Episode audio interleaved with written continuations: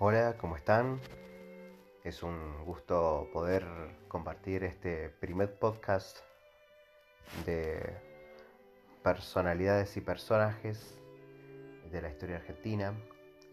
Esta propuesta que, estoy haciendo eh, para poder conocer un poco sobre algunas personas eh, de la historia argentina, personas que de algún modo u otro contribuyeron a la, historia de nuestro país. Eh, quizás de alguna manera algunos o la mayoría de estos que, vamos a compartir sean personas que, no, están muy presentes en la historia de, nuestro país, pero que formaron parte o de alguna por alguna relación con grandes personalidades del país, de la historia. Eh, Muchos de ellos tienen historias muy interesantes, eh, muchos de ellos eh, historias curiosas, trágicas, románticas o, curiosas, ¿no? Pero que son muy interesantes para poder abordar y conocer, eh, creo que es una propuesta para que podamos conocer quizás el lado B de la historia, de la historia, ¿no? Quizás, bueno, muchas de estas personas, de estas personas son muy conocidas y han hecho un papel fundamental en la historia, pero muchos de estos, de estos otros quizás no han tenido una participación directa con la, con la historia, pero son parte, ¿no? Porque formaron parte quizás de la historia de otras personalidades que son muy fuertes y que son muy conocidas. En este primer podcast, en este primer episodio, vamos a hablar justamente de un personaje eh, quizás que muy pocas personas conocen, que se trata en este caso de la esposa de, de, Tomás Godoy Cruz. Eh, quizás para nosotros los mendocinos, incluyo porque eh, yo, yo soy de Mendoza, eh, Tomás Godoy Cruz es una, figura absolutamente relevante porque él,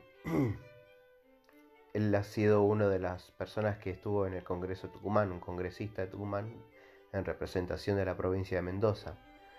Eh, estos congresistas que después dieron origen al acta de independencia, que firmaron el, el acta de independencia. Creo que eh, conocemos bastante sobre la vida de Tomás de Cruz, eh, pero la vida de su esposa es también realmente interesante por las vicisitudes quizás curiosas que tiene en su vida.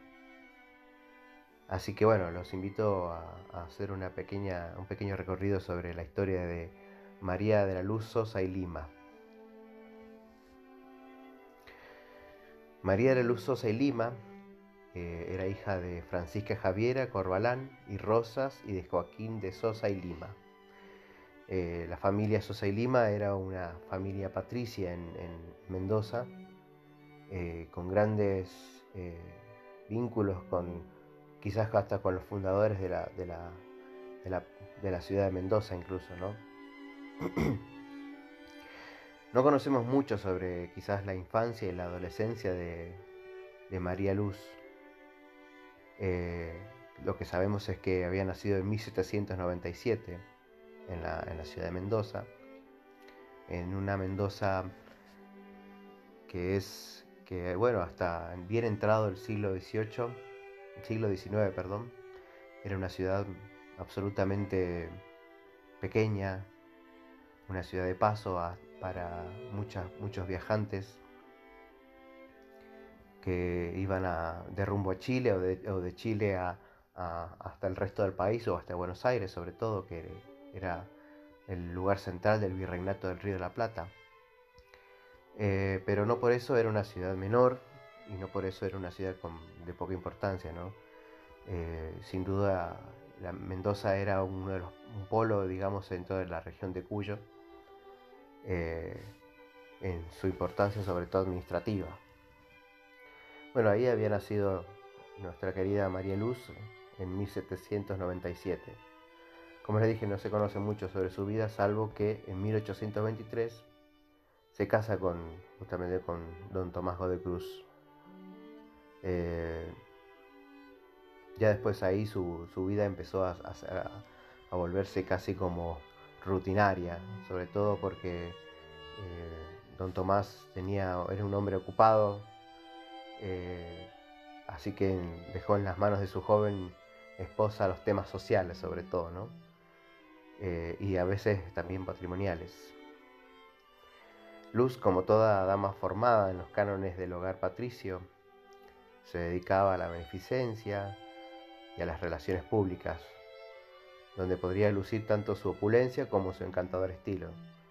Eh, digamos que eh, Doña Luz era, era, una mujer, digamos, como toda dama patricia mendocina, ¿no? Eh, absolutamente con, un estilo propio y con una manera de, ser especial. Sin duda lo que, lo que se destacaba de ella eran sus fiestas, sus grandes tertulias y, fiestas. Eh, también era una mujer con una manera de vestir y de, actuar absolutamente especial. Eh, y era comidilla de toda la sociedad mendocina en esa época. Eh, del matrimonio de, con, don Tomás tuvo dos hijos, Juan Bautista y Aurelia. Por supuesto, no era una mujer muy de ser una madre muy eh, afectiva o, atenta, digamos, así que relegaba eso a, los sirvientes y a los criados. Eh, con el tiempo, su hija más, su hija más joven, Aurelia, se, eh, se convertía en una, joven encantadora, empezó a, aprendió muchas, muchas habilidades, tuvo muchas habilidades, aprendió a cantar, a tocar el piano, eh, a convertirse en una joven absolutamente hermosa también. Eh, y bueno, eh, a la casa de los Godecruz iban, iban muchas, muchas personas, muchos extranjeros sobre todo, ¿no? Al ser una casa patricia era un punto, digamos, obligado para extranjeros ilustres, que pasaban por la provincia rumbo a Santiago, a Santiago de Chile. Uno de estos forasteros que pasó por, eh, por Mendoza fue Federico Meyer eh, un médico que hacía muy poco que se había recibido y era, bueno, se destacaba por su, por su, por ser galante, ¿no? Sobre todo. Eh, Federico era el primogénito de un oficial inglés, John Andrew Meyer, perteneciente al aristocrático cuerpo de guardias reales que había llegado al país para trabajar junto a Rivadavia en su obra de gobierno. Recordemos que eh, a partir de en 1820 más o menos, eh, Rivadavia empezó a impulsar una, reforma bastante intensa en el país. Eh, Federico conoció a Aurelia en 1851 y en una, en una de esas tantas tertulias que, arma su madre, ¿no? Y bueno, y después eh, se casa con ella, tiempo después, y fue, bueno, una cosa muy, muy festejada en su familia, porque, bueno, el joven era venido de una familia ilustre, y bueno, eso era algo casi como obligatorio para las damas de esa época. El tema es que después el tema fue con su madre, que empezó a hacerles la vida un poco difícil, ¿no? Su relación con su madre empezó a debilitarse, así que bueno, al año siguiente de casarse decidió irse, digamos, de, a vivir sola con su marido en otro lugar, ¿no? Bueno, la cosa empezó a... La vida de, de, Luz Sosa empezó a, digamos, a, cambiar o a dar un giro después del 15 de mayo de, 1852. Eh, ese día, era un atardecer, Doña Luz estaba acompañada con su hermana, por su hermana Francisca, y estaban en, una de sus tantas fiestas eh, tan, tan populares en la, en la ciudad, ¿no? Eh, una reunión que era, había sido programada, que había sido concretada y que bueno, tenía invitados, eh, eh, muchísimos invitados, ¿no? Como siempre. El tema, ¿qué pasaba con don Tomás ese día? Don Tomás hacía un tiempo que ya había estado enfermo, ¿no? Así que bueno, en, ese día, en esa, en ese atardecer, don Tomás estaba eh, recostado, moribundo, digamos, en, una, en un cuarto alejado, digamos, de la casa, fuera de la vista de los, de los invitados y todo el ruido de la fiesta, ¿no? Eh, ese día una de sus criadas eh, vio a don Tomás exhalar el último, el último aire y fallecer, ¿no? Entre el susto y las lágrimas, la, eh, criada se lo fue a, a, contar a su patrona, a doña Luz, que estaba en lo mejor de la fiesta. El tema fue la expresión de fastidio que cambió la cara al enterarse del hecho. Sin dudar un instante, impartió la orden terminante, una orden terminante, que todo debía seguir como estaba. La fiesta, el show debe continuar, básicamente. Por supuesto, a la mañana se daría, la se daría a conocer la noticia y, por supuesto, que si alguien del personal doméstico de la casa daba a conocer el hecho durante la fiesta iba a ser absolutamente castigado por eso. Eh, al día siguiente, cuando se, dio a conocer la, noticia y, fue, y fueron las honras, las honras fúnebres, el hecho fue pasado absolutamente sin importancia, ¿no? sobre todo por su, por su, por su esposa. Eh, volviendo al tema de la relación de, de, Luz Sosa y, su hija, esta después de la muerte de su, de su esposo empezó a, a grabar, ¿no? Sobre todo por las, por las intenciones que tenía Luz Sosa con respecto a la esposa de su hija, ¿no? Doña Luz había, había encontrado muy, muy atractivo al marido y bueno, al marido de su hija y bueno, se enamoró de él, digamos, de una manera bastante intensa y, y por eso también fue una de las causas, digamos, como de la separación de su hija y de su madre, porque ella presentía estas cosas, ¿no? De que su madre estaba como medio rara con, con su marido, ¿no?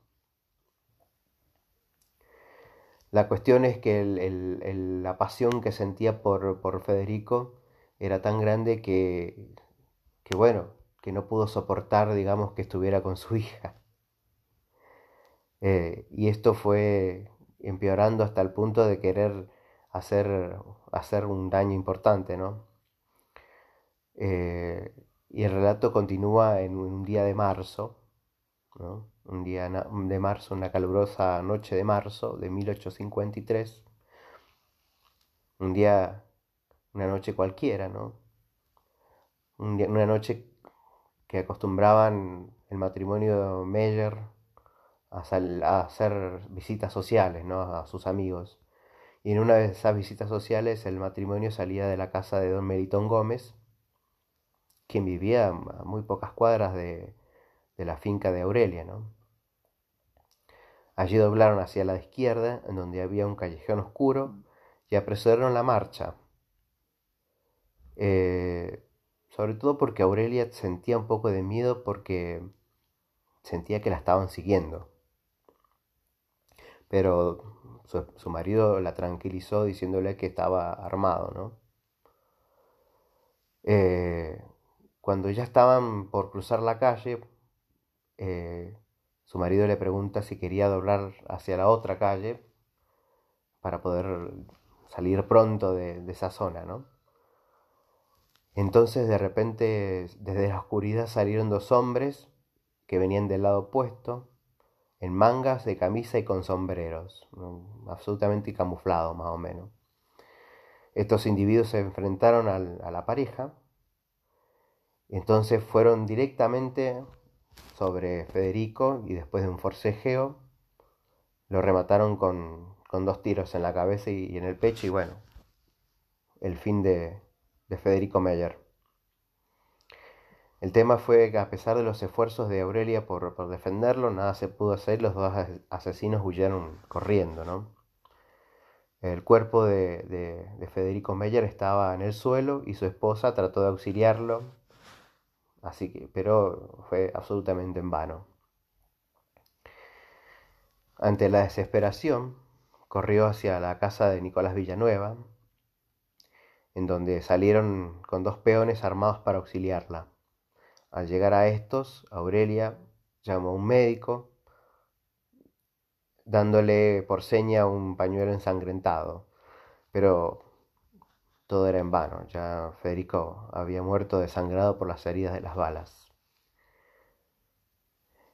Así que bueno, después de esto fueron a buscar al juez de paz, eh, pero hubo muchos inconvenientes porque el juez no podía venir a asistirlos porque estaba muy lejos y no, podía llegar en el momento. Por suerte las cosas se fueron resolviendo y, atraparon a los, a los asesinos de, de Federico, que eran los hermanos Esteban y Martiniano Zambrano cuando trataban de escaparse a Chile. Después de mucha chicana y después de forcejeos, los sospechosos confesaron que luego eh, que habían sido pagados por, por, la señora, por Doña Luz, para cometer el, este, este, crimen, ¿no? por supuesto que fue llamada, llamada por el juez, y y obvio, ella, ella aceptó sus cargos, aceptó ser, eh, aceptó su culpabilidad. Eh, y ahí, bueno, al mes y medio más o menos de, ese, mismo año, del año del asesinato de, Federico, el juez eh, dictó la sentencia y contra los, contra los, los asesinos, ¿no? En los fundamentos de la sentencia el juez explicó la participación que habían tenido estos, los sembranos Zambrano en el homicidio, ¿no? Y sostuvo que la señora Doña Luz, la madre política de Meyer, fue la instigadora del crimen, ¿no? Eh, a todo esto se sumó el agravante de haber puesto en peligro la, propia de su, la vida de su propia hija, ¿no? que estaba acompañando a su marido en el hecho, ¿no? Entonces el juez eh, dictó la sentencia, como ya les dije, y fueron condenados a, la pena de muerte. Cuando todo hacía presumir que la sentencia del juez era irrevocable, inesperadamente fue apelada y un tribunal compuesto por eh, Leopoldo Zuloaga, Baltasar Sánchez y Clemente Cárdenas conmutó la pena de muerte a los zambranos por por 10 años de cárcel. Y bueno, y la que mejor le fue fue a, Doña Luz, que se le revocó una sentencia y se le puso una, una multa de dos mil pesos. Que esa, esa, esa, ese dinero fue para la construcción de la cárcel. Eh, y después de la, de la multa, después de haber cancelado la multa, se, se se, recuperó, su, recuperó su libertad. ¿no? En tanto, su hija, doña, la joven Aurelia Godoy, se refugió al amparo de su cuñada cuando su madre fue encarcelada. A los días de asesinado pudo enterrar a su marido y mientras doña Luz estuvo encerrada, viajó a, Buenos Aires en forma definitiva, a pesar de los de los ruegos de su madre que le pedía perdón. Doña Luz, luego un tiempo eclipsada, hubo un tiempo en el que la vida de, Doña Luz estuvo eh, a oscuras, no se sabía nada de su vida. Algunos dicen que, había viajado a Chile durante un tiempo y exiliada y después volvió. Eh, volvió a, su casa, a la casa, a la casa patricia de, los Godoy Cruz, y estaba muy lejos de, que las cosas cambiaran, ¿no? de, que, de, que las, de que el drama y las, y las cosas extrañas dejaran de, suceder. ¿no? Eh, volvió con, más ganas de pelear y más ganas de, sembrar, de sembrar escándalo. Y eso fue con, su propio hijo, ¿no? Sobre todo con el tema de la herencia que había dejado su, su difunto esposo. Y sobre todo porque siguió dando esas fastuosas fiestas eh, que, la, que prácticamente eran su, sello en, la sociedad. El tema fue que tiempo después su hijo, eh, Juan Bautista, con el que tenía un litigio por la herencia de Tomás de Cruz, apareció muerto en circunstancias absolutamente misteriosas. Y bueno, nunca se supo qué pasó. La mayoría dice que fue una muerte natural, pero hay muchos otros historiadores que dicen que, que algo, algo tuvo que ver Doña Luz. Su historia eh, termina de, de una manera digamos, trágica, en, un, en una fecha, digamos, trágica también, pero para el, para el pueblo mendocino. Estamos hablando del 20 de marzo de, 1861. Ese día fue un, el terremoto que, que prácticamente dividió el, la historia de Mendoza en dos. Fue un hecho que cambió eh, la, la, geografía, digamos, de la ciudad. Eh, fue un, hecho eh, trascendental en la, historia de, Mendoza, un terremoto que fue que arrasó prácticamente con, la ciudad vieja, con la ciudad colonial, esa ciudad que, que tantos eh, Tomás de Cruz o, Luz Sosa habían conocido, una ciudad que, en ese momento era una ciudad muy chica, ¿no? Eh, pensemos que la ciudad de Mendoza en, la, en esa época no superaba lo que era la zona de, la cuarta sección, la, la Plaza Pedro del Castillo y sus alrededores, hasta más o menos la Plaza Sarmiento una, un terremoto que se llevó más de 5.000 vidas, un terremoto que fue del grado, del grado 7 en la escala de Richter, eh, que tomó a los, al, pueblo, de, a la ciudad de Mendoza, digamos, de manera casi por sorpresa. ¿no? Se dice que, que había ocurrido un, día de miércoles santo, ¿no? mientras mucha gente estaba en misa, otros en, en, sus casas, ¿no? Eh, había ocurrido alrededor de las ocho, ocho y media de la noche y fue brutal. No quedó piedra sobre piedra. Y bueno, ¿qué tiene que ver con, con, con, con, nuestro personaje de hoy? Que ese fue el día en que su vida terminó.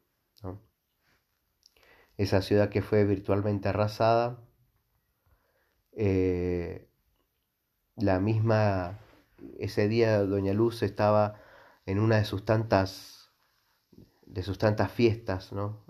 En la que ella era una, una, una su, gran anfitriona, ¿no? Ese día eh, el terremoto arrasó con la casa y la destruyó por completo y matando a todos los que estaban ahí adentro, ¿no? Incluyéndole, incluyéndola a ella al otro día, eh, al día siguiente, digamos, del terremoto, que ahí empezaron los, los trabajos de recuperación, el recuperar los cuerpos, ¿no? Eh, entre los eh, pedazos de mampostería que había ahí, pudieron reconocer a, María Luz Sosa y Lima por una sola cuestión nada más, por una sola cosa, un medallón que colgaba en su ensangrentado cuello. En ella estaba la miniatura de un caballero de ojos claros y pelo rubio.